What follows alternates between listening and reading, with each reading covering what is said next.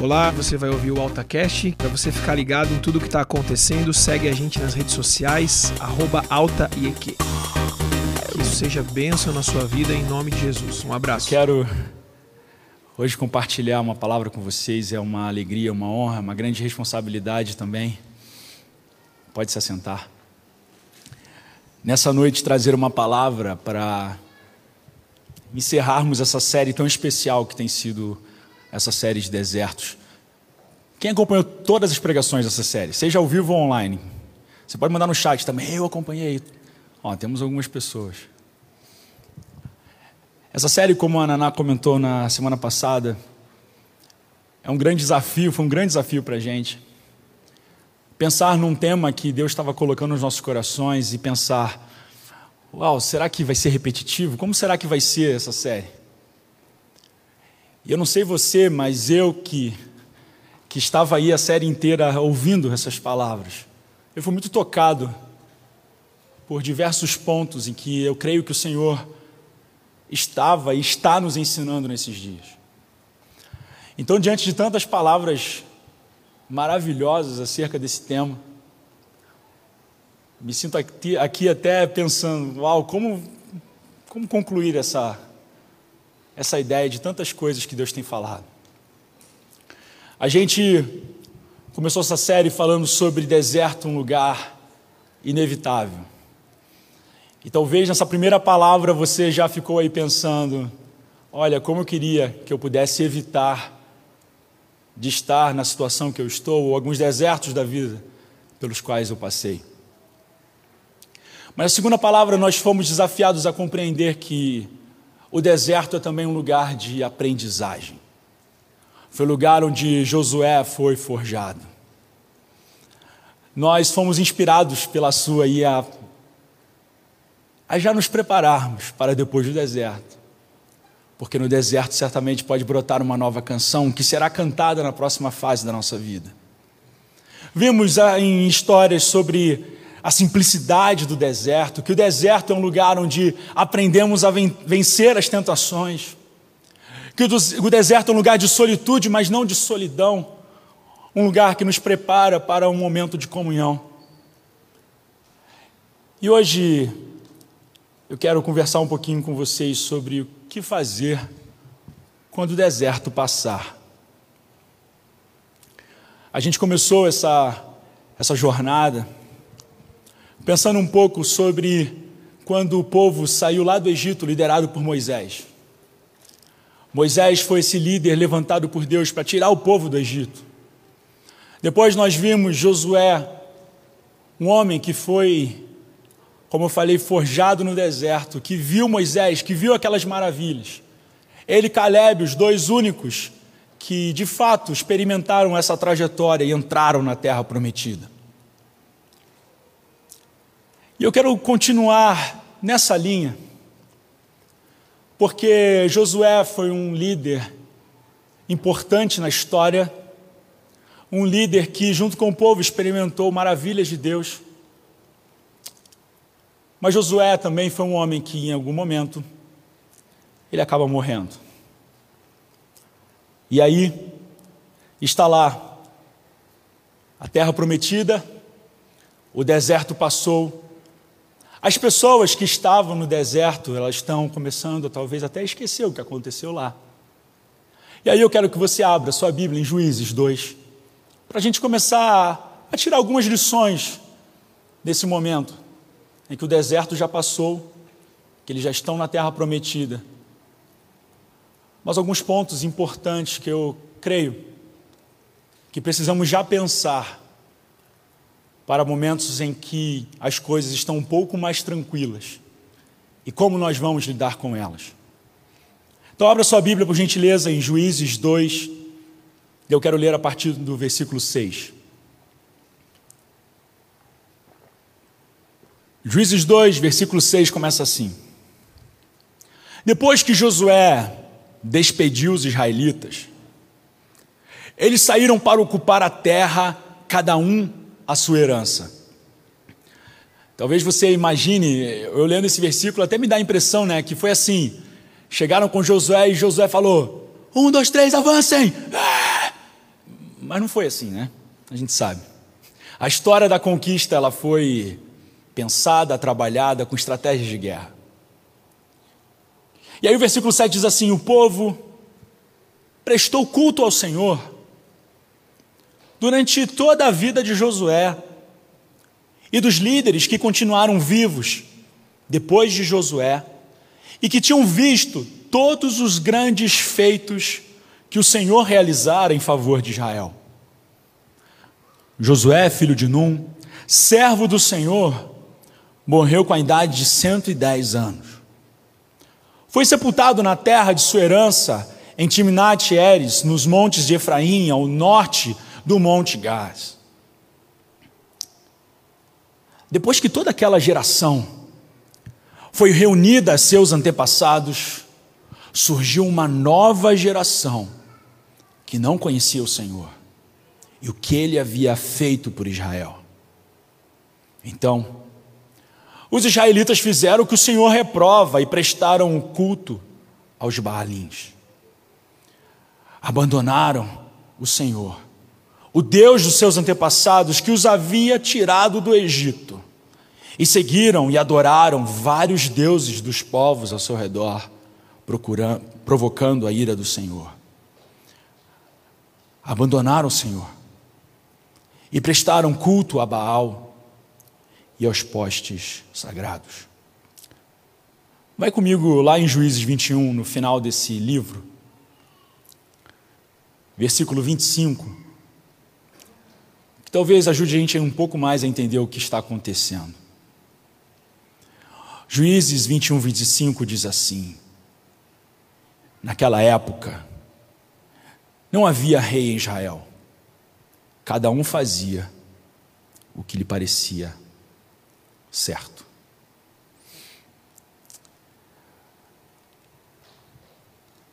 Estamos diante de um momento em que a promessa se cumpriu ou está se cumprindo na vida do povo de Israel. O povo passou pelo deserto e a gente precisa entender, e esse é o primeiro ponto que eu quero destacar nesse dia, é que existe um propósito no deserto existe propósito no deserto. No caso do povo de Israel, em Êxodo 3,12, o Senhor afirma: vocês prestarão culto a Deus nesse monte. Em Êxodo 5,1 diz assim: depois disso, Moisés e Arão foram falar com Faraó e disseram: Assim diz o Senhor, o Deus de Israel: Deixe o meu povo ir para celebrar-me uma festa no deserto. E acredito que pensar em festa no deserto já é algo que confunde um pouco a nossa mente. Como seria possível celebrar uma festa no deserto? Mas, como vimos ao longo dessa caminhada, dessa trajetória, no deserto aconteceram coisas maravilhosas. No deserto caiu comida do céu, no deserto tem coluna de fogo, no deserto tem nuvem, no deserto tem milagres. Apesar que, de fato, no deserto tem momentos difíceis e tem tristezas também. Mas um ponto é o que nós faremos com as experiências que experimentamos no deserto. As experiências vividas no deserto, elas devem alinhar a nossa vida para uma vida de intimidade com Deus. Elas têm que nos levar a um lugar de adoração. A Lê, na primeira mensagem, fez uma pergunta para cada um de nós. Ela perguntou assim: Quem é você no deserto? No deserto teve gente que se rebelou. E contextualizando, no deserto que estamos vivendo, muita gente se rebelou. Nesse deserto que estamos vivendo, muita gente encontrou na pandemia justificativas para se afastar de Deus, para se afastar da palavra, para se afastar da igreja. Mas nesses desertos também, muita gente encontrou no deserto um lugar em Deus. Muita gente nesse deserto intensificou suas orações. Muita gente nesse deserto virou madrugadas orando por alguém, buscando na palavra intimidade com o Senhor, buscando viver uma vida com o Senhor mais próxima ainda quando a igreja não era possível estarmos aqui. No deserto, teve gente que buscou desesperadamente até um consolo vindo do Senhor. Mas a pergunta que a Lê fez hoje, eu quero fazer uma outra pergunta: é quem será você quando o deserto passar?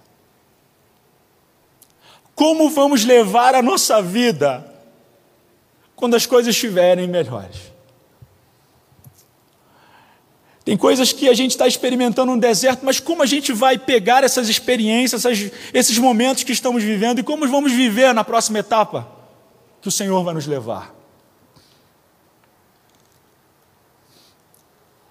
Eu não sei se você está acompanhando, mas eu comecei, eu voltei a ver alguns jogos de basquete da liga da NBA e daí você vê aqueles estádios com torcida, os ginásios com torcida, os estádios da Euro lá com torcida. Você vê algumas notícias de alguns lugares as pessoas já andando sem máscara.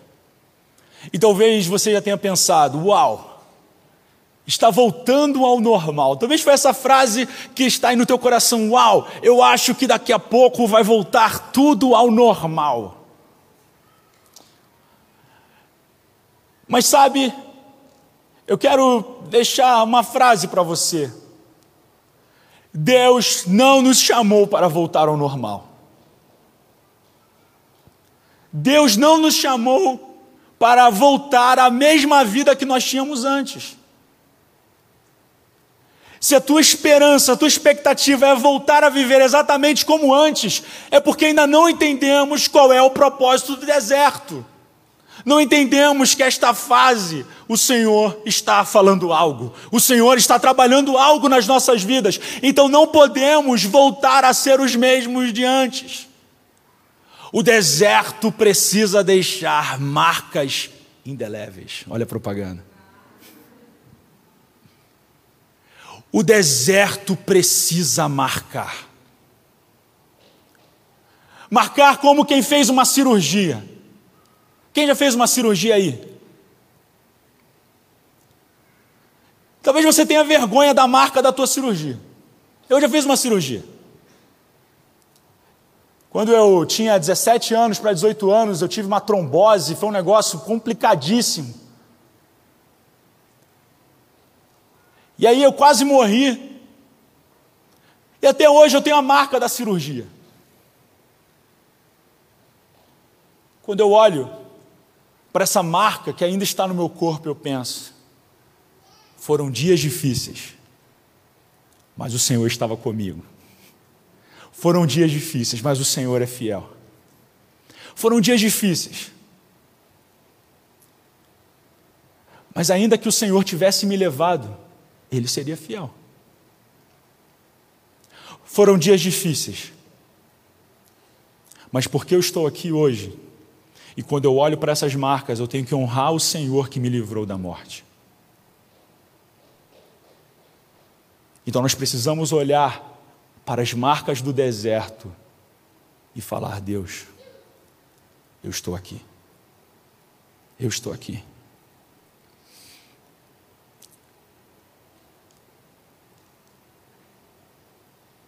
A Bíblia Nesse texto que nós lemos, diz que o povo prestou culto ao Senhor durante toda a vida de Josué, dos líderes que continuaram vivos depois de Josué, que tinham visto os grandes feitos que o Senhor realizara em favor de Israel. Quem viu o que o Senhor fez, continuava falando: Olha, nós estamos passando por lutas. Porque o texto é claro, ele não mostra que depois que passou o deserto, tudo ficou 100% em paz tiveram ainda suas lutas, suas batalhas, seus desafios. Mas aqueles que passaram pelo deserto diziam: Olha, eu vi milagre, eu vi o que o Senhor fez. No versículo 10 e 11, esse capítulo 2 de Juízes, ele nos mostra uma coisa muito interessante. Depois que toda aquela geração foi reunida a seus antepassados, surgiu uma nova geração que não conhecia o Senhor e o que ele havia feito por Israel. E então os israelitas fizeram o que o Senhor reprova e prestaram culto aos Baalins. Para compreender esse texto, eu quero ler com vocês Deuteronômio 5, de 1 a 7.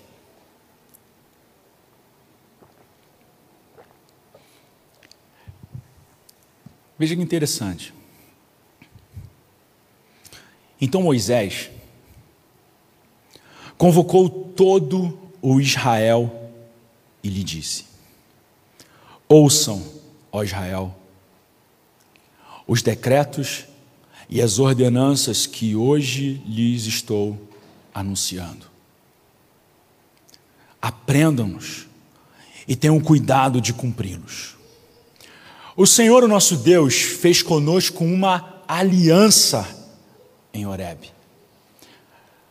Agora olha o versículo 3.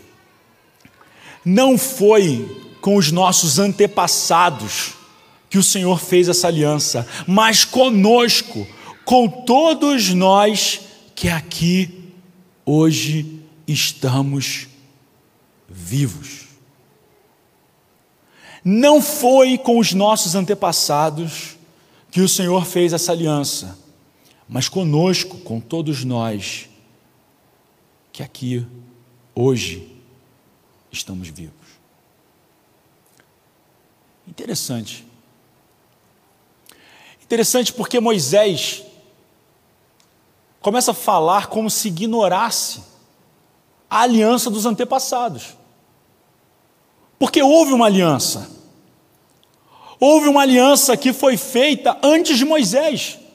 Deus tinha feito uma aliança com Abraão.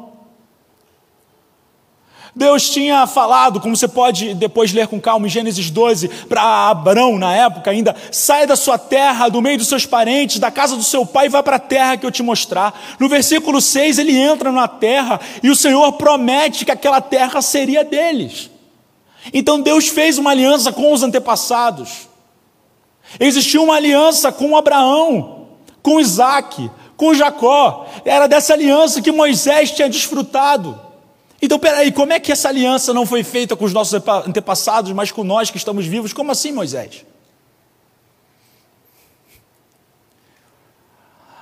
A aliança que Deus tinha feito com os antepassados era um sinal daquela aliança que o Senhor estava reforçando com eles naquele tempo. A aliança que Jesus fez, que Deus fez, que Jesus fez com os discípulos, que ele fez com a igreja, é uma aliança que está disponível para mim e para você. As verdades bíblicas, as verdades que estão contidas nas Escrituras, aquilo que o Senhor fez, revela que ainda existe uma aliança entre Deus e o seu povo. E ela está disponível para mim e para você. Hoje, nós que estamos vivos, o Senhor tem uma aliança conosco. E na realidade, o povo que estava ali naquela época de juízes, eles se esqueceram dessa aliança. Eles se tornaram um povo que ignoraram essa aliança. Essa geração, não é que ela não tinha ouvido falar, mas ela desprezava o que havia anteriormente acontecido com seus antepassados. E se você for ler depois com calma, entre o versículo 15 ao 19, você vai ver que o panorama de juízes é um panorama relativamente simples, repetido em várias histórias. Israel se esquece da aliança, provoca o Senhor, o Senhor os castiga. Quando eles estão em aflição, eles clamam ao Senhor. O Senhor, no amor e misericórdia, levanta juízes que os salvam. Os juízes morrem e o povo retorna às práticas idólatras. E essa história vai se repetindo com diversos personagens, depois você pode ler com calma, no livro de Juízes.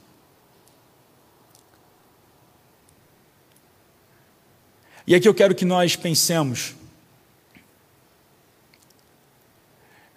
se de alguma forma talvez não seja esse um ciclo que nós estamos começando a nos adaptar. Quando as coisas vão mal, nós nos aproximamos do Senhor.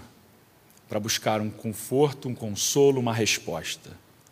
E quando as coisas vão bem, começamos a largar o Senhor, largar a igreja e viver a vida com os olhos focados nas coisas dessa vida. Quando as coisas não estão bem, tem gente que começa a pedir oração, começa a aparecer nos cultos desesperado, tenta se relacionar com os amigos da igreja, com esse ambiente tão bom, tão gostoso. Mas a hora que tem a resposta, que sai desse deserto, volta a uma vida antiga. A gente tem uns fenômenos aí. Você talvez conheça. Não precisa mandar um WhatsApp para essa pessoa. Mas tem o cara ou a menina, quando está solteiro, está aqui na igreja, está aqui relacionando, saindo com a galera, conversando, está no GP, né? quer fazer encontro dos vários GPs. Dos... Vamos, vamos encontrar o nosso GP com o teu GP? Está cheio de ideias, cheio de disponibilidade, está tá com o coração fervoroso na obra do Senhor. E aí, quando ele acha, ou ela acha, que encontrou a terra prometida, você nunca mais encontra por aqui. Só eu conheço alguém assim. Eu estou usando esse exemplo, mas em diversas áreas. Tem gente que até o vestibular é, é, livro e Bíblia, é oração, é busca, Senhor e tal. Entrou na faculdade, é, agora não dá, né? Agora eu entrei na terra prometida, né? Preciso me preparar. Tem gente que ganha um emprego tão bom que se apaixona por esse emprego que não dá tempo mais para servir ao Senhor. Mas aí, quando as coisas apertam, quando a coisa fica feia, os olhos voltam para o Senhor e para a igreja. Existe um ponto que eu quero que você preste atenção. Quando nós estamos no deserto, temos a impressão que Deus não está no controle. Quando estamos no deserto, temos a impressão que Deus não está no controle. Mas quando as coisas estão indo bem, temos a impressão que nós estamos no controle. Você entendeu? No deserto, é aquele desespero, é aquele olhar e falar: Deus, onde o Senhor está? Mas quando as coisas estão bem, eu estou no controle. E eu não preciso clamar ao Senhor. Eu posso tocar as coisas. Sabe por quê? Porque às vezes, quando as coisas estão bem, nos dá a impressão que basta simplesmente eu fazer as coisas certas, que tudo vai dar certo. Mas o Senhor não te chamou e não está nos preparando para esse tempo do novo normal em que tudo vai dar certo. O Senhor está no controle nos dias maus e nos dias bons também. Agora, como vamos encarar os dias bons? Essa é a pergunta. Será que vamos continuar crendo que é o Senhor que está no controle? Mesmo nos dias de paz, de calmaria, que talvez essa série inteira para alguns nem fez muito sentido, porque tudo está indo tão bem. Então, para você mesmo que essa pergunta, será que você crê que é Deus que está no controle? Ou será que agora estamos crendo que estamos no controle? Essa falsa sensação que o resultado é natural de tudo que eu faço simplesmente. Se eu trabalhar bem, eu tenho um emprego bom, se eu estudo, eu ganho uma boa oportunidade, eu consigo uma vaga legal e começa a voltar a um ritual em que esquecemos e aí parece que voltamos para juízes, para o final de juízes e cada um vive conforme a sua cabeça. Essa é a pergunta. Como vamos lidar com os dias bons quando o deserto passar? E quem me ouviu pregando nessas últimos, nesse último ano aí, um texto que eu reforço, que é um texto que salta aos meus olhos toda vez que eu penso sobre os dias que estamos vivendo, É Tiago 4, 13 e 15. Ouçam agora, vocês que dizem, hoje ou amanhã iremos para esta ou aquela cidade, passaremos um ano ali, faremos negócios e ganharemos dinheiro, porque já tem gente já projetando a vida, porque agora está tendo vacina, tem isso, tem aquilo, então vai voltar tudo, eu vou voltar a controlar as coisas, mas isso não é verdade. Vocês nem sabem o que lhes acontecerá amanhã, que é a sua vida. Vocês são como a neblina que aparece por um pouco de tempo e depois se dissipa. Ao invés disso, deveriam dizer: se o Senhor quiser, viveremos e faremos isto ou aquilo. Esse texto, ele é para todos os dias. Não só para os dias difíceis, mas para os dias bons também.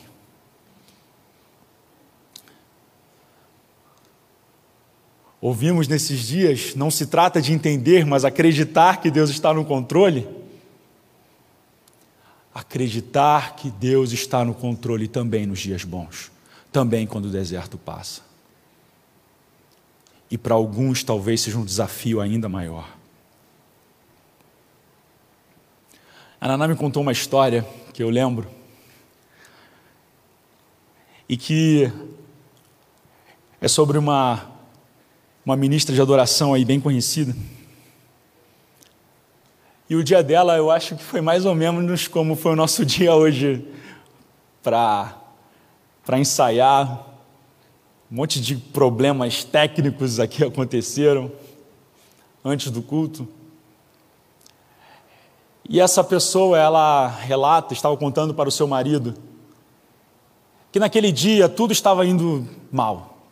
Tudo estava complicado, saiu atrasada, tinha um monte de coisas ruins acontecendo.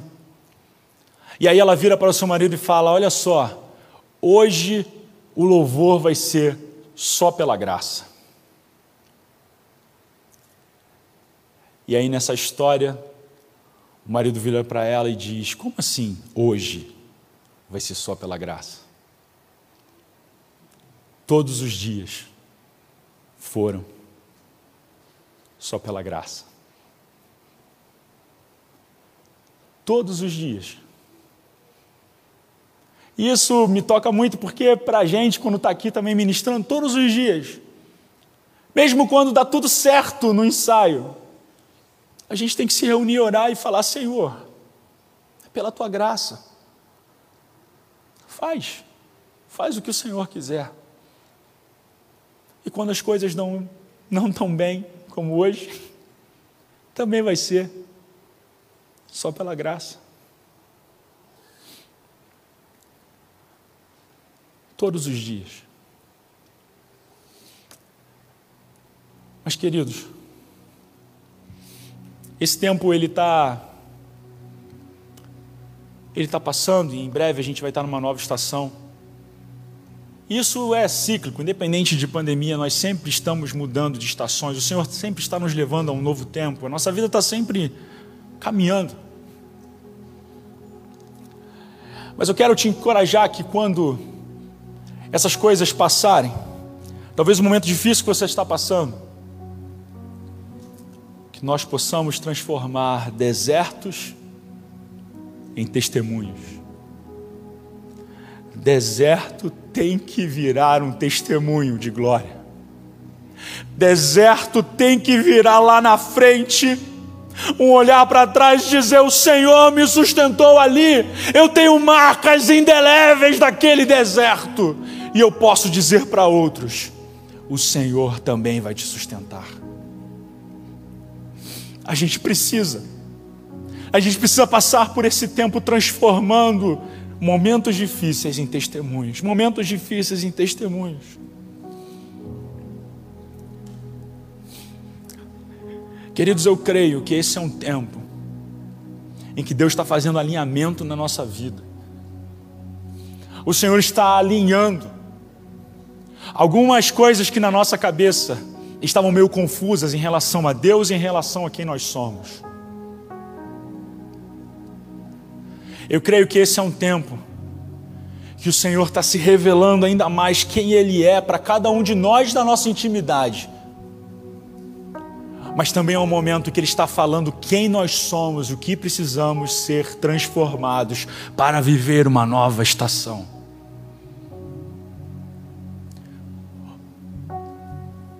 O que vamos fazer quando o deserto passar?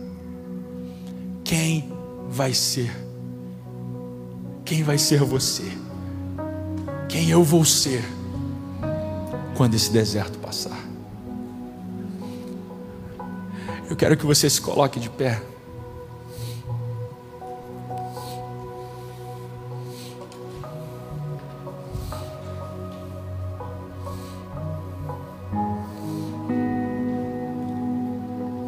Pense sobre isso que, que estamos falando.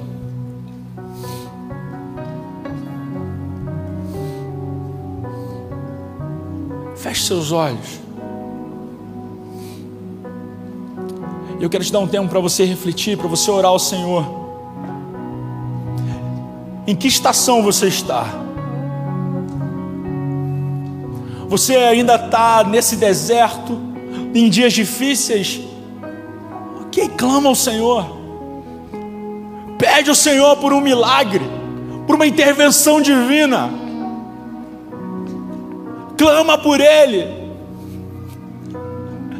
Mas se os seus dias estão um pouco mais tranquilos, mais fáceis, também clama por Ele com gemidos, para que os seus olhos não se percam. Clama por Ele. por Ele.